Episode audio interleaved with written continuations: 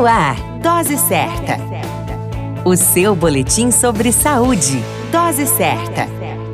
Olá, eu sou Júlio Cazé, médico de família e comunidade, e esse é o Dose Certa, seu boletim diário de notícias sobre saúde. No dia 2 de maio é comemorado o Dia Mundial de Combate à Asma, uma iniciativa que visa conscientizar a população sobre os cuidados necessários em relação à doença.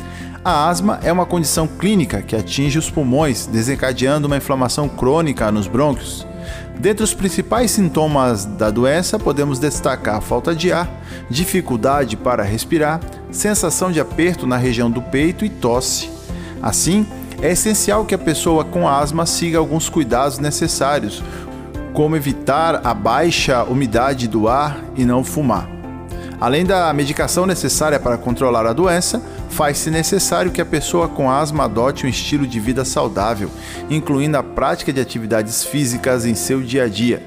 Dia Mundial de Combate à Asma. Vale muito essa dica aqui no Dose Certa, seu boletim diário de notícias sobre saúde. Dose Certa. O seu boletim sobre saúde. Dose certa.